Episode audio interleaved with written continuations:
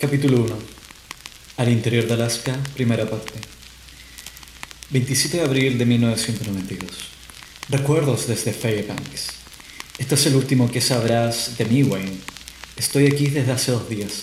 Viajar a dedo por el territorio Yukon ha sido difícil, pero al final he conseguido llegar. Por favor, devuelve mi correo a los remitentes.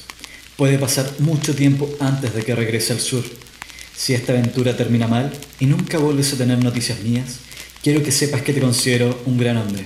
Ahora me dirijo hacia tierras salvajes. Alex. Postal recibida por Wayne Westerger en Carthage, Dakota del Sur.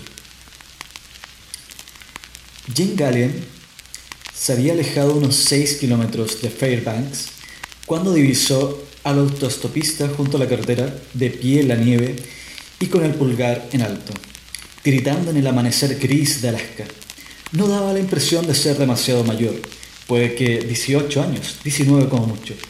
De la mochila sobresalía un rifle, pero su actitud parecía bastante amistosa.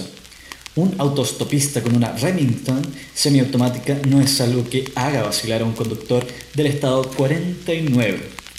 Gallien detuvo la camioneta en el arcén y le dijo al muchacho que subiera. El autoestopista arrojó la mochila a la plataforma trasera del Ford y se presentó como Alex. ¿Alex? repitió Galien intentando sonsacarle el apellido. ¿Alex? Solo Alex, respondió deliberadamente el joven, sin morder el anzuelo. Medía cosa de metro setenta, setenta, y su complexión era enjuta y nervuda. Aseguró que tenía 24 años y que era de Dakota del Sur. Le explicó que quería que lo llevara hasta los lindes del Parque Nacional de, del Denali y que luego se internaría a pie por los bosques para vivir durante unos meses de lo que encontrara en el monte. Garian era un electricista que se dirigía por la carretera de George Parks hacia Anchorage, Anchorage 260 kilómetros más allá del parque del Denali, y Gallian le dijo a Alex que podía dejarlo donde él quisiera. La mochila del chico aparentaba pesar unos 15 kilos, lo que sorprendió a Gallion, un consumado cazador y leñador, ya que era tan ligera que parecía improbable que pudiera pasar varios meses en el interior, sobre todo a comienzos de la primavera. No llevaba consigo ni la cantidad de comida ni el equipo que se supone que debe llevar alguien para un viaje así, recuerda Gallion. Salió el sol Mientras bajaban desde las crestas arboladas que se recortan por encima del río Tanana, Alex contemplaba una vasta extensión de tremendal barrida por el viento que se prolongaba hacia el sur. Gallien se preguntaba si habría recogido uno de esos chalados del estado 48 que viajan hacia el norte para vivir las enfermizas fantasías de Jack London. Desde hace mucho tiempo, Alaska ejerce una atracción magnética sobre los soñadores e inadaptados que creen que los enormes espacios inmaculados de la última frontera llenarán el vacío de su existencia. Sin embargo, la naturaleza es un lugar despiadado, al que le traen sin cuidado las esperanzas y anhelos de los viajeros. Los de afuera encuentran por casualidad la revista Alaska, la ojean y empiezan a pensar que estaría bien subir hasta aquí vivir de lo que encuentren en el monte y apoderarse de su pequeño pedazo de paraíso. Hace constar Galien arrastrando las palabras lenta y sonoramente. Pero cuando llegan y se encuentran de verdad en medio de la montaña, ya sabe, es otra historia. No es como lo pintan las revistas. Los ríos son anchos y violentos, los mosquitos te devoran y en la mayor parte de lugares casi no hay animales para cazar la vida en el monte no tiene nada que ver con ir, con ir de picnic. El trayecto desde Fairbanks hasta las inmediaciones del parque del Denali duró dos horas. Cuando más hablaba, más tenía Gallien la impresión de, que, de no encontrarse ante un chiflado. Era de trato agradable y parecía haber recibido una buena educación. El muchacho lo acribilló con las preguntas inteligentes. El muchacho lo acribilló con preguntas inteligentes acerca de las especies de caza menor que existían en la región, las variedades de comestibles, frutos silvestres, cosas por el estilo, añade Gallian. Aún así, Gallian se inquietó. Alex reconoció que todo el alimento que llevaba en la mochila era un saco de arroz de 5 kilos. Su ropa y su, y su equipo parecían exiguos en grado sumo para, duras, para las duras condiciones de las tierras interiores que en abril seguían sepultadas bajo una gruesa capa de nieve invernal. Las baratas botas del excursionista que el chico calzaba no eran impermeables ni termoaislantes. Su rifle era solo de calibre 22. No podía confiar en un calibre tan pequeño si pensaba cazar grandes animales como el caribú o el alce, que era lo que tendría que comer si esperaba quedarse una larga temporada en aquellas montañas agrestes. No llevaba hacha ni raquetas, brújula ni repelente para insectos. Su única ayuda de que disponía para orientarse consistía en un maltrecho mapa de las carreteras del estado, que habría corriado de una gasolinera. A unos, a unos 150 kilómetros de Fairbanks, la carretera empieza a subir por las estribaciones de la cordillera de Alaska, cuando la camioneta traqueteó al atravesar un puente sobre el río Nenana, Alex posó la mirada con la rápida corriente, en la rápida corriente, y comentó que tenía miedo al agua. Hace un año estaba en México, iba en canoa por el océano y casi me ahogo a causa de una tormenta. Un poco después, Alex sacó su rudimentario mapa y señaló una línea roja discontinua que cruzaba la carretera en las cercanías del pueblo minero de Haley. Representaba una ruta reconocida como la senda de la estampida, rara vez transitada, que ni siquiera estaba marcada en la mayor parte de los mapas de carreteras de Alaska. No obstante, en el mapa de Alex, la accidentada línea serpenteaba hacia el norte, hacia el oeste, desde la carretera, desde la carretera George Parks a lo largo de unos 75 kilómetros, antes de desvanecerse en medio de los inhóspitos parajes situados al norte del monte McKinley. Este era el lugar hacia el que Alex se dirigía, según anunció Gallien. Gallien pensó que el proyecto de Alex era insensato e intentó disuadirlo repetidas veces. Le conté que en aquella región era muy difícil cazar, que podían pasar días antes de que pudiera cobrar una pieza. Cuando vi que eso no servía, intenté atemorizarlo contándole historias de osos. Le dije que un rifle de 22 apenas haría rasguño a un oso pardo, que todo lo que conseguiría sería volverlo loco de rabia. No pareció preocuparle demasiado y respondió que treparía un árbol. Así que le expliqué que los árboles de esta parte del estado no son muy altos y que un oso podía abatir uno de esos delgados abetos sin pretenderlo siquiera. Pero se mantuvo en sus trece. Tenía respuesta para cualquier problema que le planteara. Gallien se ofreció a llevarlo hasta Encourage, comprarle algo de ropa y equipo, traerlo de vuelta y dejarlo donde él quisiera. No, de todos modos, gracias, contestó Alex. Lo que llevo será suficiente. Galiel le preguntó si tenía licencia de casa. No, ni hablar, contestó Alex con un tono burlón. Lo que como no es asunto del gobierno. A la mierda con sus estúpidas reglas. Cuando Galiel le preguntó si sus padres o algún amigo sabían lo que iba a hacer, si había alguien que pudiera dar la voz de alarma en caso de que tuviera algún problema y se retrasara, Alex respondió con tranquilidad que no, que nadie conocía sus planes y que, de hecho, Hacía casi dos años que no hablaba con su familia. Estoy seguro de que no me tropezaré con nada que no pueda resolver a solas, afirmó Alex. No había manera de convencerlo de que no hiciera, de que no lo hiciera, recuerda Galen. Lo tenía todo muy claro. No entendía razones. La única manera que se me ocurre de describirlo es que estaba ansioso. Se moría de ganas por llegar y emprender la marcha. Pasadas unas tres horas desde que había salido de Fairbanks, Galen dobló a la izquierda y condujo su destartalada camioneta por un camino flanqueado de nieve apisonada. La senda de la estampida estaba bien nivelada durante los primeros kilómetros y pasaba junto a cabañas diseminadas por calveros cubiertos de maleza y bosquecillos de abetos y álamos temblones. Después del último refugio, un cobertizo más que una cabaña, eh, después del último refugio, un cobertizo más que una cabaña, el camino se deterioraba con rapidez, iba difuminándose y estrechándose entre alisos hasta convertirse en una pista forestal abandonada y llena de baches. En verano, el camino también solía tener unos contornos imprecisos, pero era practicable. En ese entonces estaba obstruida por medio metro de nieve blanda primaveral. Cuando, llegaban, cuando llevaban recorridos 16 kilómetros desde la carretera, alguien detuvo el vehículo en lo alto de un suave pendiente por miedo de quedarse atrapado si iba más lejos. Las heladas cumbres de la cordillera más alta de América del Norte brillaban en el horizonte. Alec insistió que, en que Gallian se quedara con su reloj, su peine y todo el dinero que, según dijo, llevaba encima. Un montón de calderilla que sumaba 85 centavos. No quiero tu dinero, protestó Gallian. Ya tengo mi propio reloj. Si no lo coges, lo tiraré, replicó Alex alegremente. No quiero saber la hora ni el día, ni dónde estoy. Nada de eso importa. Antes de que Alex bajara de la camioneta, lo buscó detrás del asiento, sacó un par de botas viejas de goma y persuadió al chico de que las cogiera. Le venían demasiado grandes, recuerda Gallian, pero le dije que se pusiera dos pares de calcetines y que quizá bastaría para que conservase los pies calientes y secos. ¿Cuánto te debo? No te preocupes, respondió Gallian. Luego dio al chico un trozo de papel con su número de teléfono, que Alex se guardó con cuidado en una billetera de nylon y añadió, si consigues salir de esta, llámame y te diré cómo puedes devolverme las botas.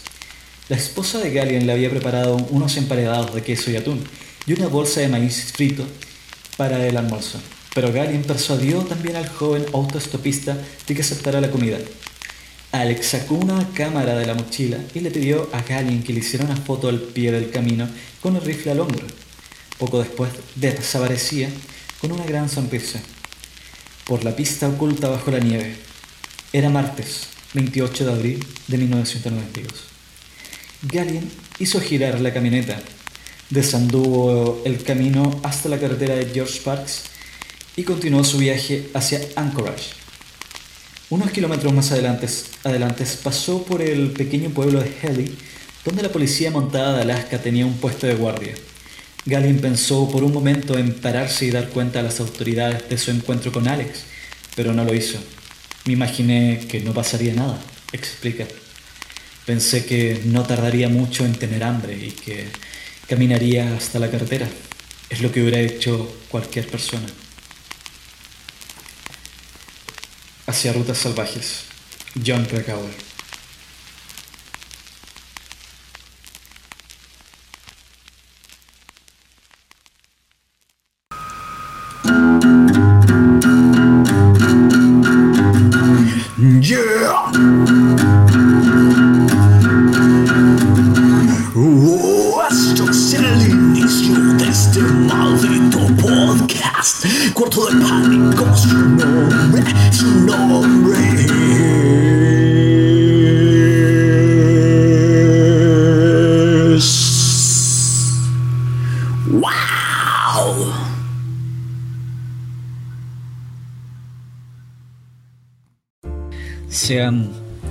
Muy bienvenidos a este cuarto capítulo de Cuarto de Pánico. Eh, espero no haberle dado la lata al leer ese capítulo de Hacia Rutas Salvajes. Quería leerlo completo, duró como 12 minutos el leerlo. Eran un par de páginas, pero al momento de leerlo se hacen eternas. Y espero sepan perdonarme por los errores que que dije y la mala pronunciación de mi inglés. No soy. Eh, no sé inglés nativo, así que. Eh, la pronunciación por lo menos es pésima en mí. Eh, y bueno, también me equivoqué bastantes veces. yo. siempre me pasa que cuando grabo algo, ya sea en un instrumento o solamente voz, siempre me equivoco cuando estoy grabando no así cuando practico sin grabar, como que la, grabación me vuelve nervioso y hace que eh, pase como... Eh, eh, como... Ah, ¿cómo se dice?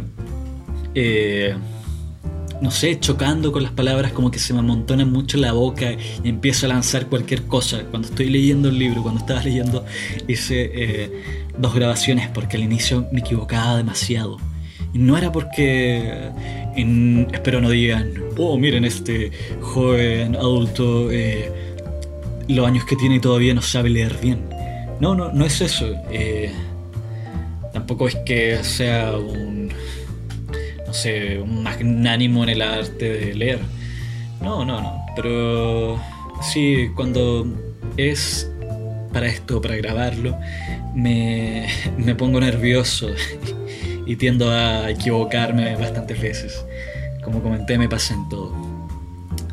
En fin, eh, en este capítulo quería tratar un tema que hace tiempo eh, lo vengo pensando y analizando y, analizando y hace tiempo quería hablar sobre eso, que es la soledad.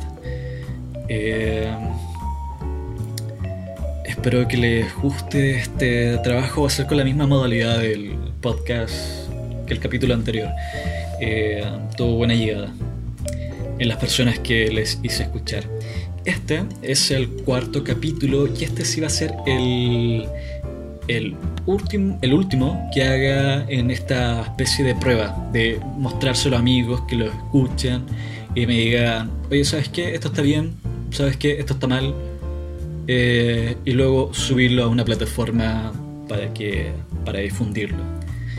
Así que, wow, wow. Para quienes fueron los primeros en escuchar estos, los tres capítulos anteriores, eh, siéntanse como afortunados de ser los pocos, los primeros que escuchen esto. Y si no llega a prosperar este proyecto, séanse los afortunados de ser los únicos en haber escuchado esto. en fin, eso, no me quiero alargar más. Eh, espero disfruten este cuarto capítulo de Cuarto de Pánico. Soledad. La soledad del latín solitas. Según la RAE hay cuatro aseveraciones. Primero, la carencia voluntaria o involuntaria de compañía. 2. Lugar desierto o tierra no habitada. 3. Pesar y melancolía que se siente por la ausencia, muerte o pérdida de alguien o algo. Y por último, la cuarta es soleá. Soleá con acento en la A, sí la D, soleá. La soleá, según Google, es un palo de flamenco de carácter melancólico en compás de 3x8. Tan, tan, tan, tan, tan, tan. Se conoce como palo a cada uno de los estilos de cante, o sea, las diferentes modalidades que existen y que se agrupan de manera distinta en función de su procedencia métrica o si lleva acompañamiento de baile o guitarra, entre otras características que no vienen al caso. ok, esto era copiado de lo que decía ahí. En esencia, la soleá es un tipo de flamenco, pero que no viene al caso en este capítulo. Según la página Psicología y Mente, en un artículo sobre los tipos de soledad, existen seis tipos principales de soledad. 1. La soledad contextual, la transitoria, la crónica, la autoimpuesta, impuesta y la existencial. Voy a, a lo largo de este capítulo voy a explicar cada una de estas en cuanto me beba este vaso de agua.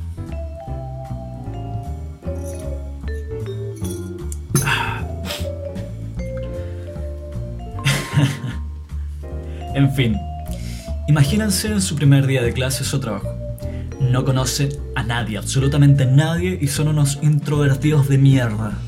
Imagínense solos en un viaje o solos en una espera, solas, soles, los minutos avanzan, tú sigues ahí, sin contacto con nadie.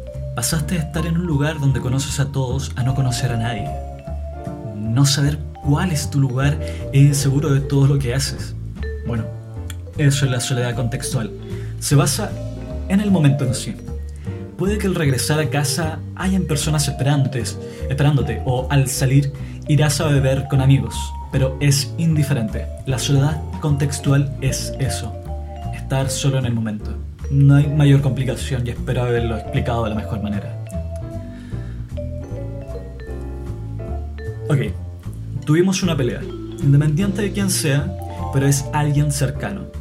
Puede ser una amiga, amiga cercano, pareja o familiar cercano, cercana, cercana. Es tal la pelea que te hace replantearte tu visión de la otra persona. O que puede ser imposible volver a hablarse. Parece que todo se fue a la mierda y no puedes hablar con nadie.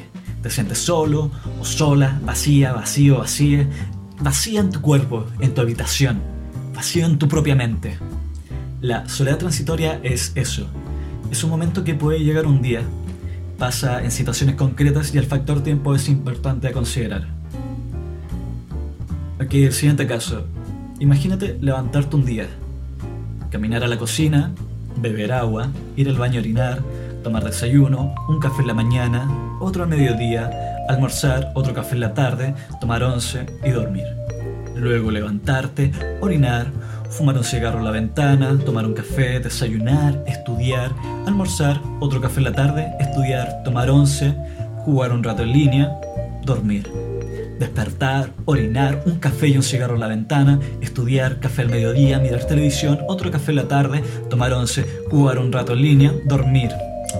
Luego despertar, estudiar, un café en el intermedio, comer un pie, ver televisión, jugar un rato, ver televisión, tomar once, jugar, dormir, levantarse, orinar, ver televisión, revisar los trabajos de la U, un café en la mañana, un cigarro, jugar, comer lo que sea, ver televisión, tomar once, jugar, fumar un cigarro, dormir, levantarse, orinar, ver televisión, fumar, jugar, un café al mediodía, ver televisión, fumar, comer algo, jugar, dormir, despertar. Orinar, jugar, ver televisión. Jugar, comer algo, ver televisión, jugar, dormir, jugar, dormir, fumar, orinar, jugar, ver televisión, comer, jugar, ver orinar, ver televisión, dormir, jugar, ver televisión, escuchar un podcast, fumar, orinar, dormir. La soledad crónica no depende de un contexto o situación determinada, sino que se prolonga en el tiempo. No, no significa esto que será para siempre, onda, que no desaparezca esta soledad. Cuesta, sí, pero con las condiciones adecuadas puede ir debilitándose hasta desaparecer. La diferencia entre la soledad crónica y la transitoria es cuestión de grados, no hay una separación clara. Por ejemplo, el, el, caso de estar sometido a una vida completamente monótona en un ambiente. No está claro si es una soledad crónica o transitoria, dado que podemos entender que es un momento de la vida que se repite. Yo a diferencia de lo que aparento, no me gusta victimizarme. Tal vez he vivido algo parecido en esta cuarentena, algo parecido como la soledad crónica, no lo sé. Yo por lo general soy reservado con lo que siento, no así con lo que hago. Soy una persona que le gusta estar a solas, a ratos evito el cúmulo de gente. Me he sentido solo, sí. Cuando me doy cuenta de mi estancada soledad generalmente hago algo para cambiarla salir, ir a un bar, comer un helado, cazar Pokémones, ver amigos que hace tiempo no veo, liberar un poco de carga y mostrar que estoy vivo.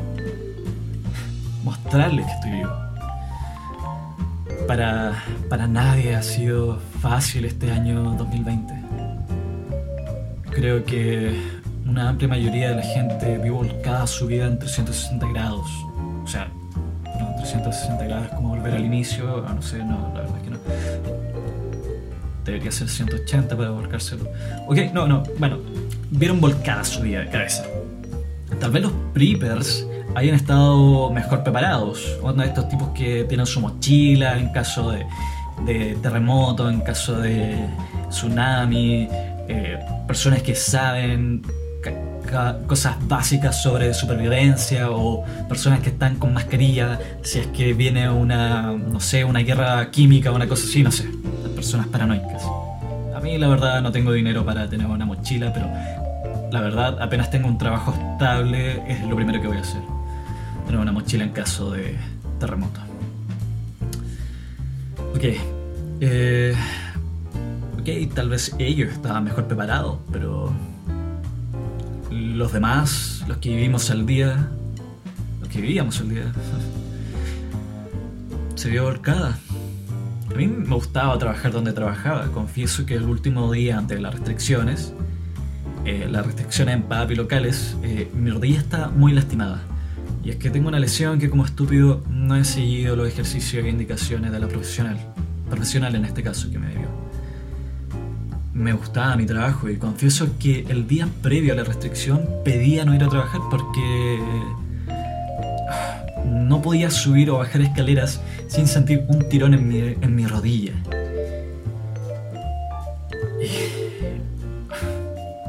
Mierda.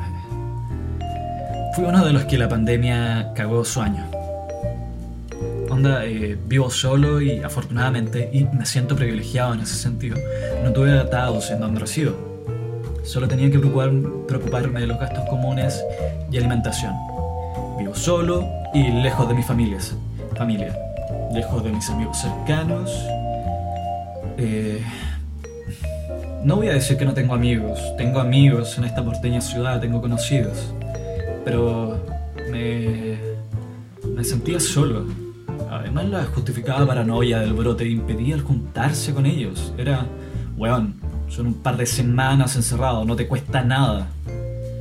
Ahí es cuando ver, ves las noticias, ver cómo asciende la curva, la curva, sentir impotencia por las tardías medidas, el desconsideramiento de un sector social, el estar el estar un par de semanas encerrado, ver cómo asciende aún más la curva que restrinja en tu ciudad, no poder ver a tu familia en un inicio por miedo a contagiarlo, ya que no poseo vehículo propio como para no preocuparme eh, de eso en el viaje, onda tengo que eh, hacer una escala en Santiago y está lleno de gente.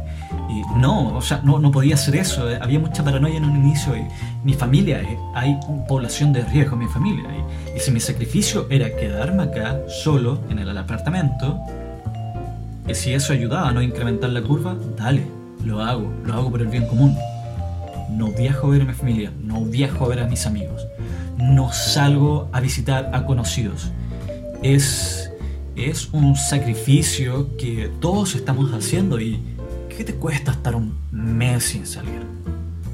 ¿Qué me cuesta?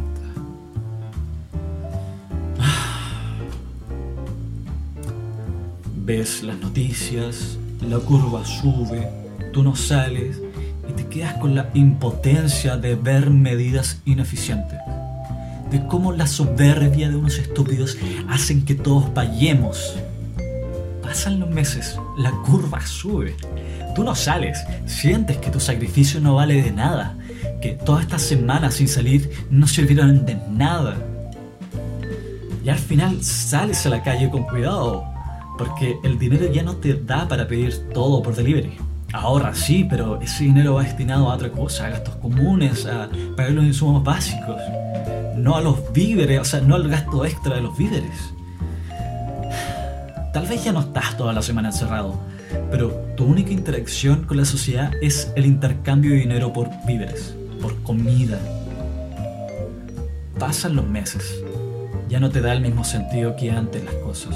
No puedes, te desilusionas, quiebras y ahí estás solo, solo en una caja de zapatos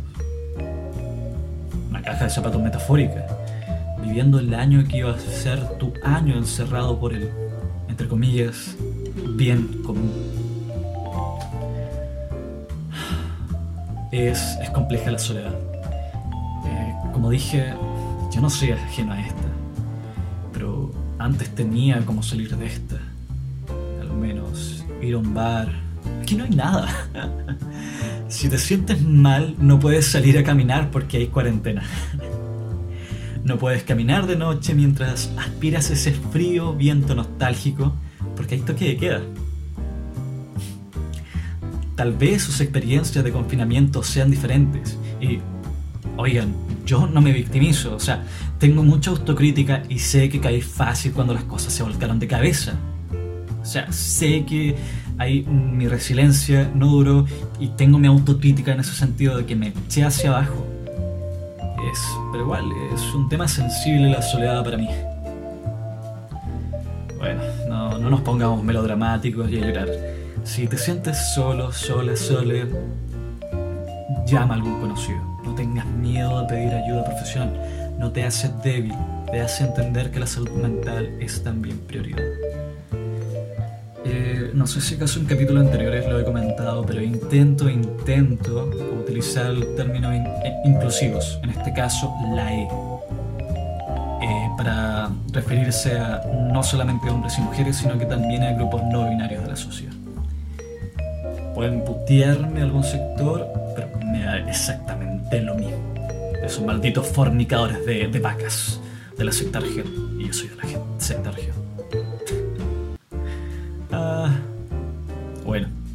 Bueno, sigo con las demás soledades. Eh, el artículo sigue con las soledades impuestas y la autoimpuesta. La soledad impuesta es consecuencia de una serie de privaciones a la que se le somete, a la que se, se le somete a esta persona. Por ejemplo, por jornadas laborales exigentes, lo que se entiende que no es porque alguien quiera que, quiera que una persona sienta soledad en contra de su voluntad, sino que es consecuencia de algo. La incapacidad de tener relaciones normales y de manera sostenida hace que aparezca esta sensación. Y esta sensación puede venir de hechos objetivos, como por ejemplo la falta de tiempo libre, el vivir alejado o el hecho de que apenas tengas tiempo para salir. Por otro lado, la soledad autoimpuesta es consecuencia de un aislamiento que uno mismo ha decidido utilizar como elemento definitorio de su propia vida. Esto es calcado de lo que decía la página. Eh, por ejemplo, eh, personas con miedo a sentirse defraudadas por amigos, amigues, seres queridos, que seres queridas, queridas, y que desarrollan actitudes misántropas. O sea, que es misántropas es la versión al género humano.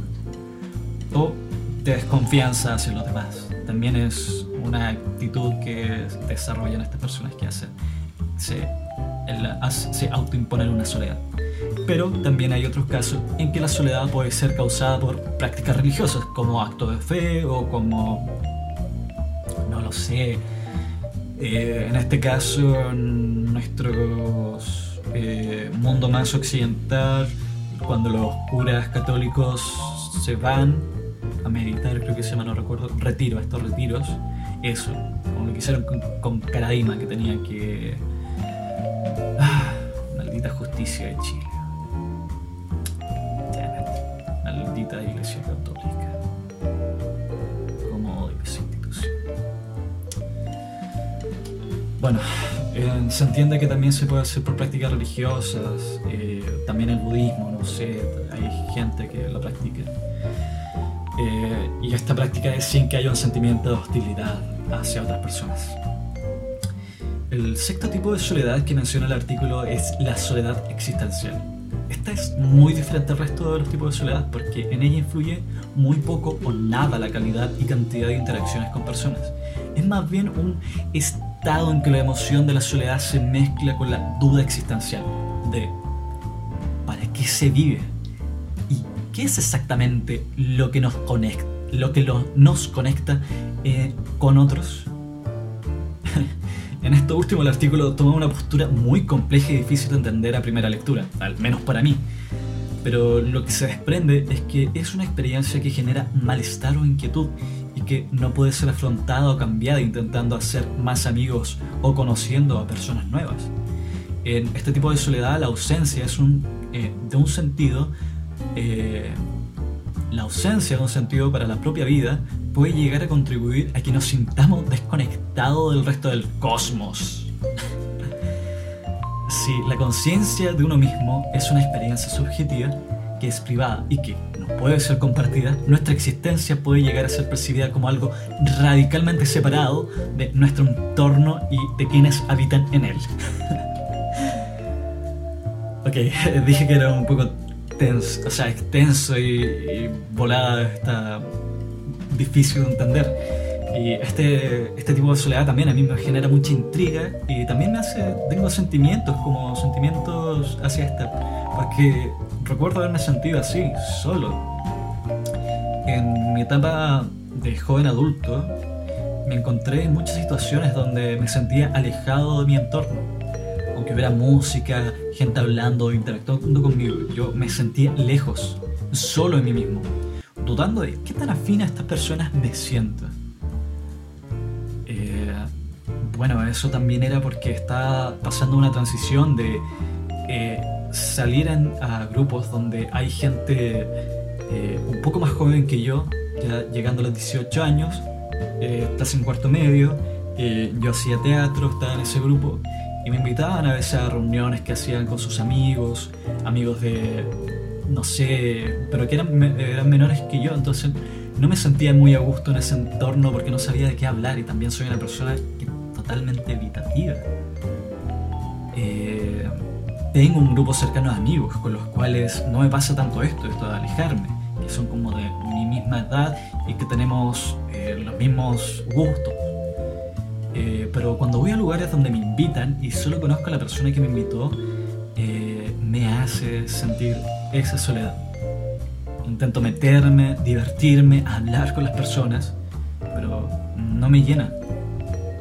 Y es algo que he aprendido. Eh, también me cuesta no ser florerito de atención, pero tampoco me gusta imponerme como el centro de atención. En ese sentido, en una dinámica uno con uno es a uno, me... Ok, genial, me la banco lo hago excelente. Pero cuando ya son más, me complica, porque me gusta ser el centro de atención, pero tampoco y me impongo para ser el centro de atención y por eso es que dejo alejarme y, empiezo a, a, plantearme, replantearme y decir, mierda, ¿por qué no, no aprovecho este momento? ¿Por qué no me integro? Bueno, ahí eso cambia cuando estoy ebrio. Cuando estoy ebrio me meto así de lleno, golpe, pa.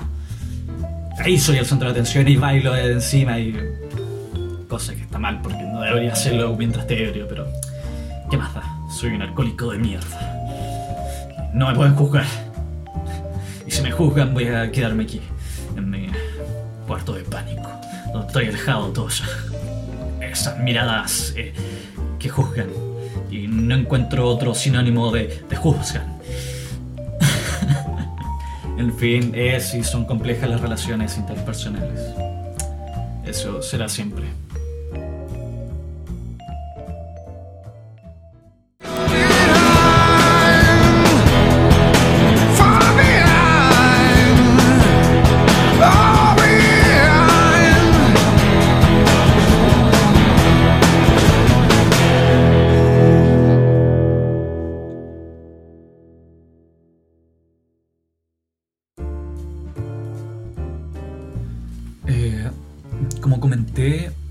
Anteriormente, mi transición de joven adulto fue muy marcada por la soledad. Recuerdo que quería caminar muy lejos, solo.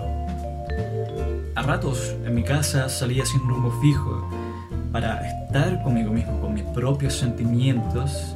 Y debo confesar que sí me sentía misántropo, onda evitaba mucho a la gente, evitaba tratar con la gente lo más posible.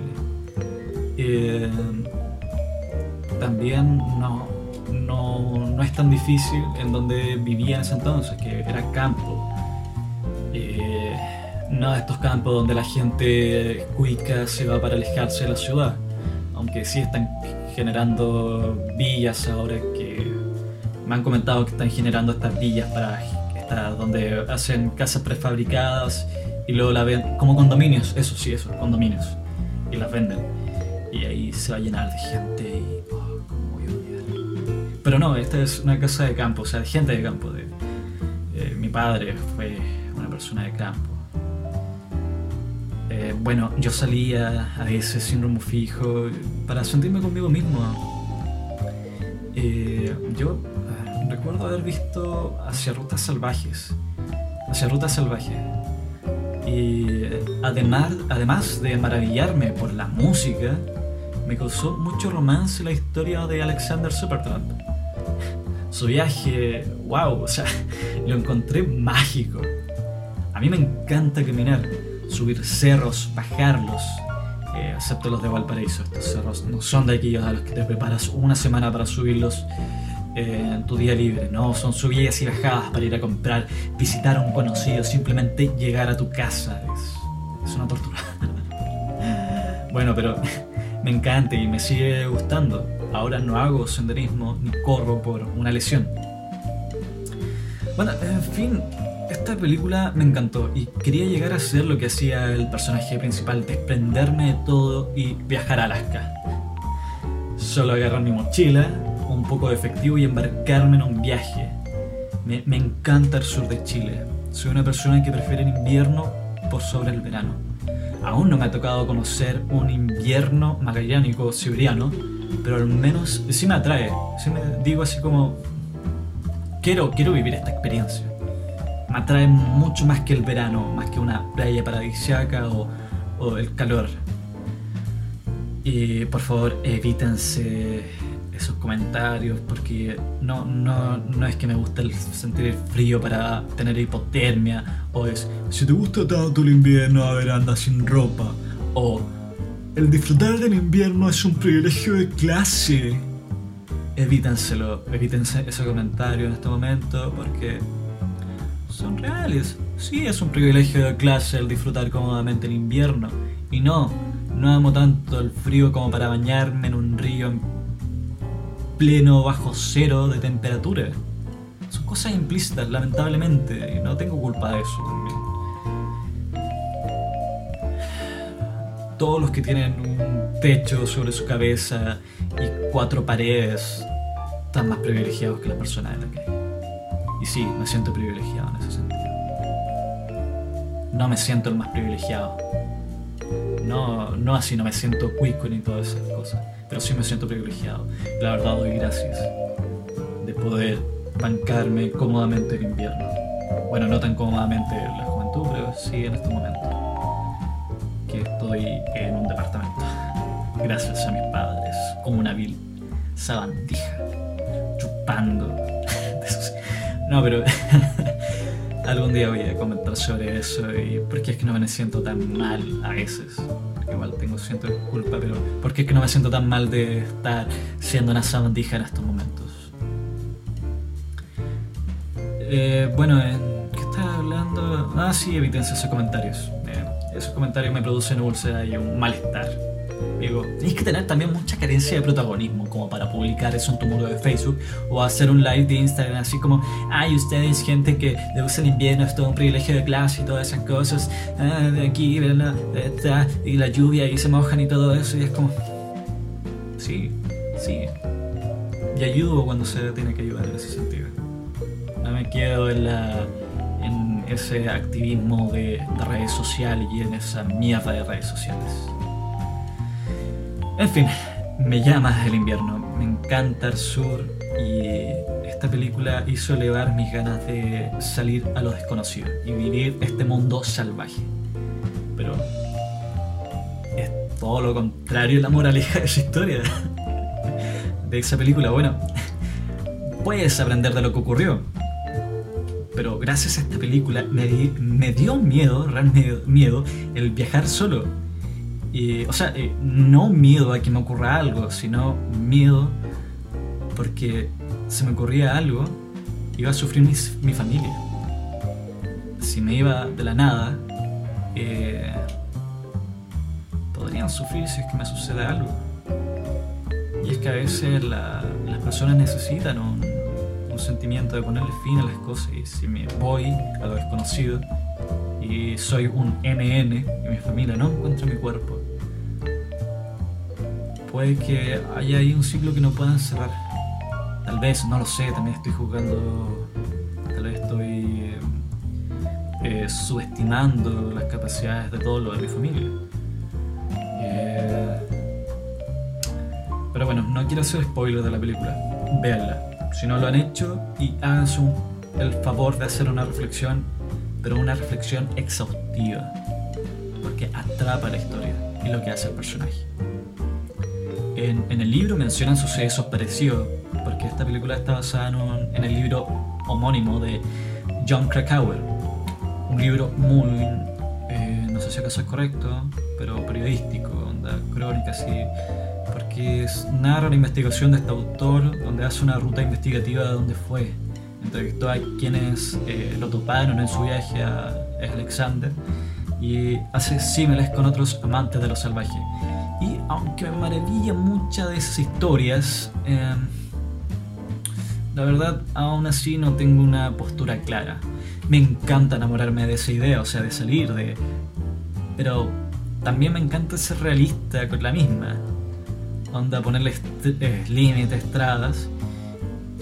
Y, es que aunque me llene el salir a, recorrer el mundo, tengo todo un mundo de, de incertidumbres en donde estoy desde estudiar a me encanta leer sobre cualquier cosa, me encanta ver series, me encanta ver películas, disfrutar con seres queridos, explorar nuevos hobbies, estudiar una nueva pieza musical, ya sea en piano, guitarra o bajo, lo que sea. Ver Me encanta ver las noticias y encontrar algo maravilloso entre toda la mierda de siempre. Me encantaría ir hacia rutas salvajes, pero cuando esté listo para lo que eso signifique.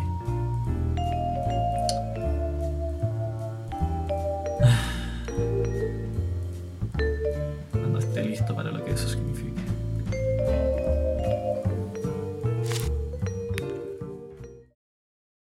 ¿Lo ves, Aralín? No estamos condenados. En el gran orden del universo, solo somos pequeñas luces que un día serán olvidadas. No importa qué hicimos en el pasado o cómo seremos recordados. Lo único que importa es el presente, el momento. Este espectacular momento que estamos compartiendo juntos. ¿No es así, Saralín? ¿Saralín? ¿Saralín?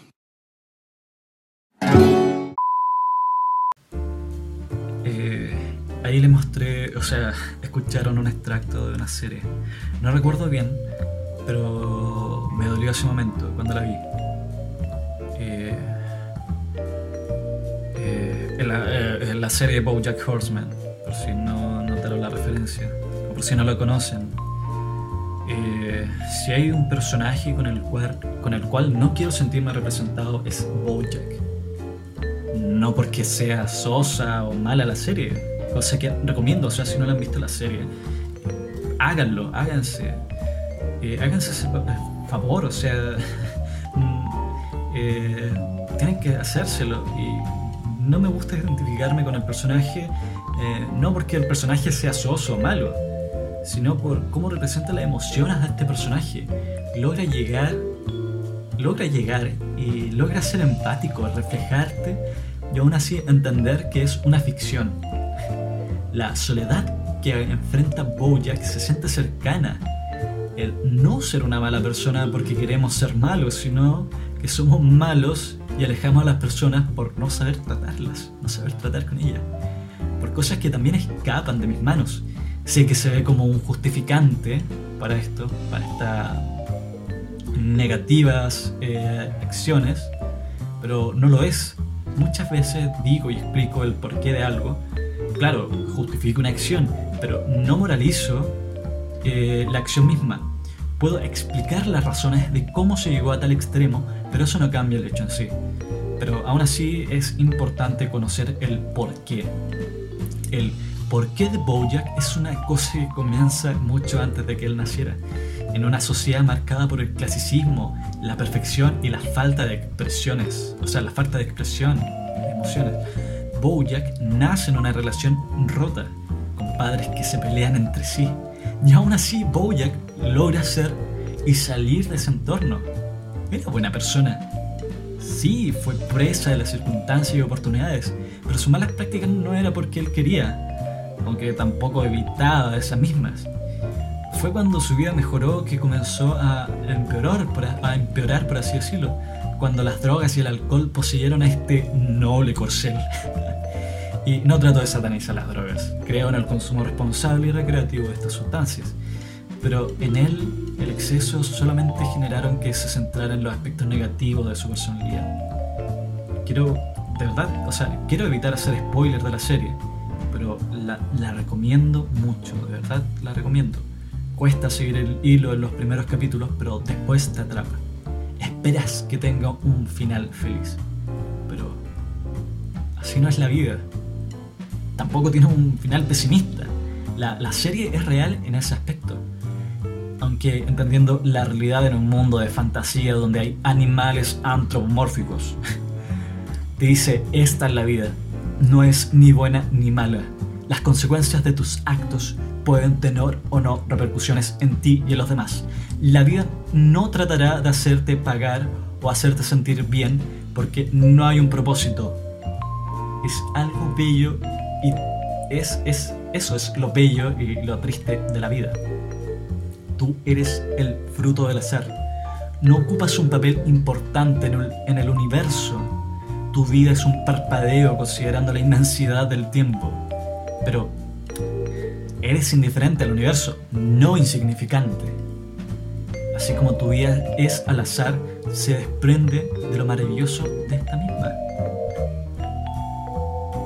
Digo, es, es casi un milagro el vivir, el ganarle a muchas trabas eh, evolutivas, el ganarle a muchas trabas eh, adaptativas, el ganarle a muchas trabas de supervivencia. O sea, eh, es una dicha el haber nacido en este mundo, en este punto de la historia humana. Puede que esta no sea nuestra película y que no seamos el actor principal, pero eso no le quita valor. Y el valor muchas veces no, no es tremendo para nosotros. O sea, es, o sea, es tremendo para nosotros, mm, pero para el universo da lo mismo. Pero para nosotros, y ojo, que somos nada a la inmensidad de esto, eh, importamos, creamos significado. Nuestra propia efímera vida creamos un significado. y claro, nosotros le ponemos como entes pensantes. nosotros como entes pensantes aprovechamos ese azar que te dio la vida y... no sé. Estamos... Eh, estamos en el punto donde el conocimiento es casi universal, aunque ojo, no para todos. Y es así la vida. Vivimos bajo los, privilegios de nuestro entorno, pero tampoco somos los más privilegiados. Vemos cosas horribles al otro lado del mundo, pero somos poco importantes para causar, causar un real impacto por nosotros mismos. Puede que se pueda crear un cambio, pero es entre todos y no en una persona. No somos lo suficientemente fuertes para bancarnos la hambruna en otros países, atilar en nuestros hombros y sacar a toda la gente de la hambruna, pero podemos ser parte de ese apoyo. Y si no, al menos del apoyo local. El crear conciencia. El crear conciencia es bueno y de verdad lo aprecio, pero no basta solo con eso.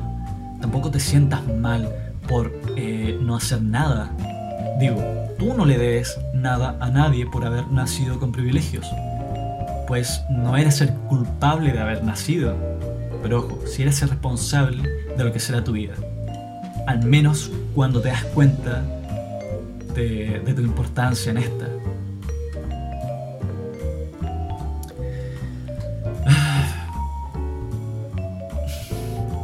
Mucho lo que puedo hablar de esto. Hay muchas cosas, hay muchas más dudas que certezas en mi cabeza.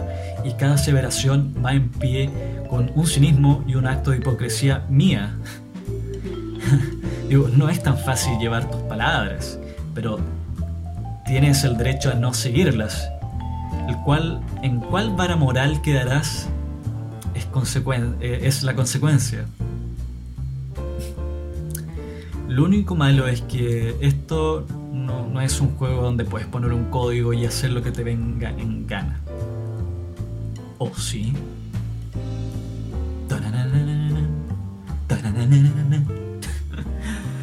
ah, qué mierda.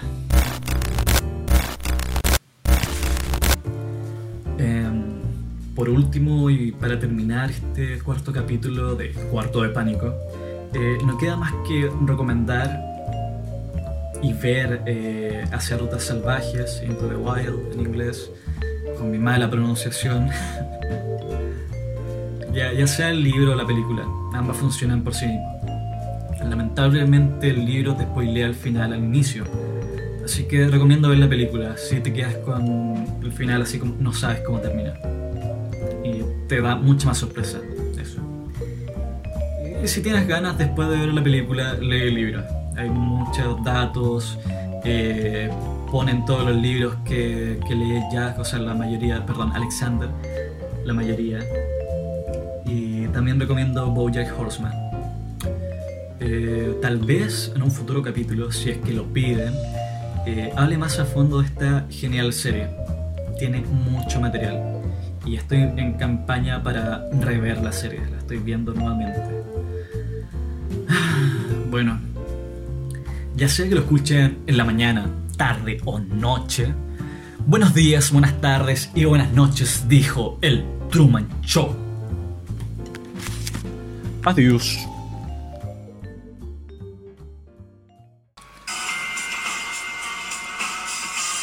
Buen dato, crack, buen dato, crack. Pero no recuerdo haber preguntado